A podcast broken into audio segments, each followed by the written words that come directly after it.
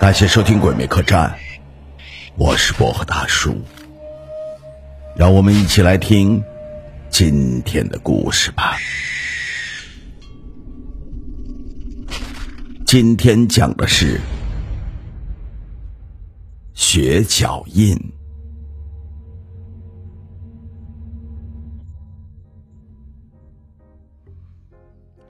因为公司搬迁到 A 市，王峰也跟着搬到了 A 市。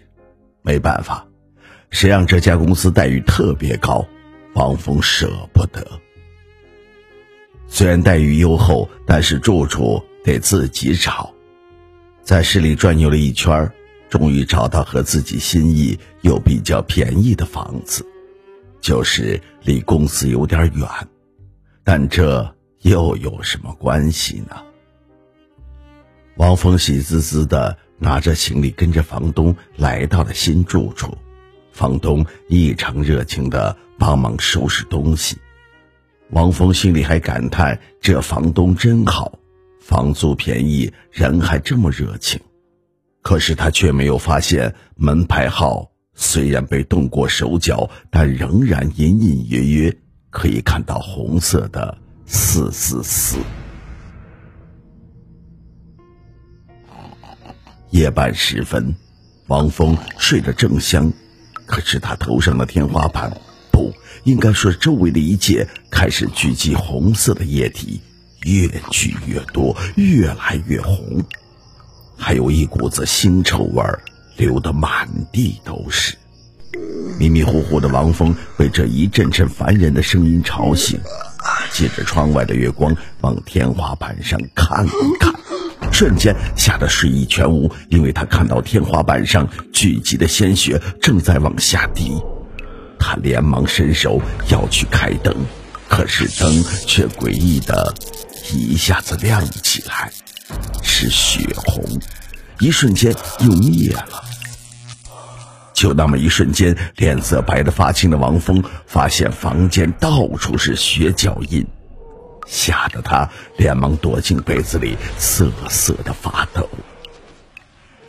过了一会儿，王峰鼓足了勇气，悄悄的掀开被子一角，往外面看了一看，发现灯又亮了，是正常的暖黄色，只是血脚印不见了，就好像什么都没有发生过一样。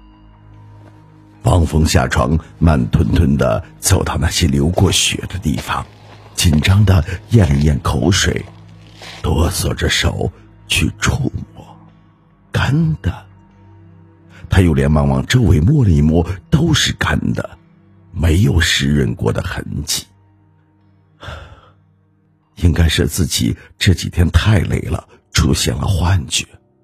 可是灯刚才红那么一下，又灭了。是灯有问题。明天一定要把灯修了，不然要是老是这样，真的会吓死人。放松下来的王峰发现自己满身是汗，于是便拿了浴袍去了浴室。可是早洗到一半的时候，耳边突然响起小女孩的叫声：“妈妈，不要打我！妈妈，不要打我！妈妈，求求你，不要打我！”这声音愣是把王峰吓了一跳，待他再要去听时，声音却消失了。现在的熊孩子半夜不睡觉，也难怪挨打。他迅速洗好澡，王峰便去睡觉了。可是，在他背后隐隐约约的出现了一个满脸是血的小女孩的影子。第二天，王峰打电话给房东，告诉他灯有些问题。房东笑呵呵的说：“我把家具维修电话给你，你自己打一下，维修钱算我的啊。”于是王峰又打电话给家具维修师傅，问他的地址在哪儿。王峰说了地址，由于门牌号码看不清楚的缘故。王峰便跟师傅说好，下班后在小区的门口等他。师傅到了地方，便跟着王峰去了他的住处。可是当师傅看到王峰的住处时，想也不想的说了一句：“抱歉，呃，你家的灯我修不了。”然后掉头就走。王峰懵了，连忙拉住他：“你都没有修呢，怎么说修不好呢？”师傅吸了一口气：“小伙子，你是新来的吧？”“是啊。”王峰点点头。师傅拍了一拍王峰的肩膀，说道：“小伙子，实话告诉你吧，你那灯之所以发红，不是灯的问题，那是一间鬼屋。我劝你还是搬走吧。你知道吗？这家里原来住着一对母女，母亲的脾性恶劣，经常的殴打她的女孩。后来，终于有一天，在浴室里，女孩的母亲把女孩的头给割了下来。”后来每天半夜，那房间里面都会出现血脚印，还有女孩的叫声。女孩的母亲也在女孩死后没几天，以同样的死法死在了浴室里的。王峰脸色发白，这么说来，昨天出现的一切都不是幻觉。就在这时，诡异的一幕发生了。原来还站在门外的两人，一眨眼的功夫就站在了屋内，周围一片的漆黑，吊灯呼哧呼哧疯狂的闪烁着诡异的红光，越来越红，越来越红，甚至红的滴出了血。墙上慢慢的出现了血脚印，有一双血脚印慢慢的走向王峰和师傅两人。就好像有人脚底流着血向他们走来一样。妈妈，不要打我！妈妈，不要打我！妈妈，求求你不要打我！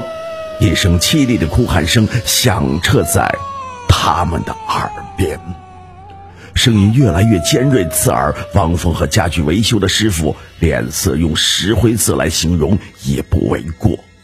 下一秒，周围的景色变成了浴室。浴池里满满的都是鲜红的血，还咕嘟咕嘟的往外冒泡，蔓延到了他们的脚底。浴池边上还站着两个影子，一个女人，一个小女孩。女人把小女孩的头按在浴室里，手里还拿着什么东西，把小女孩的头给割掉了。然后，女人捞起了小女孩的头，走向了墙角，动作像是搬开了地板一样，把小女孩的头放了进去。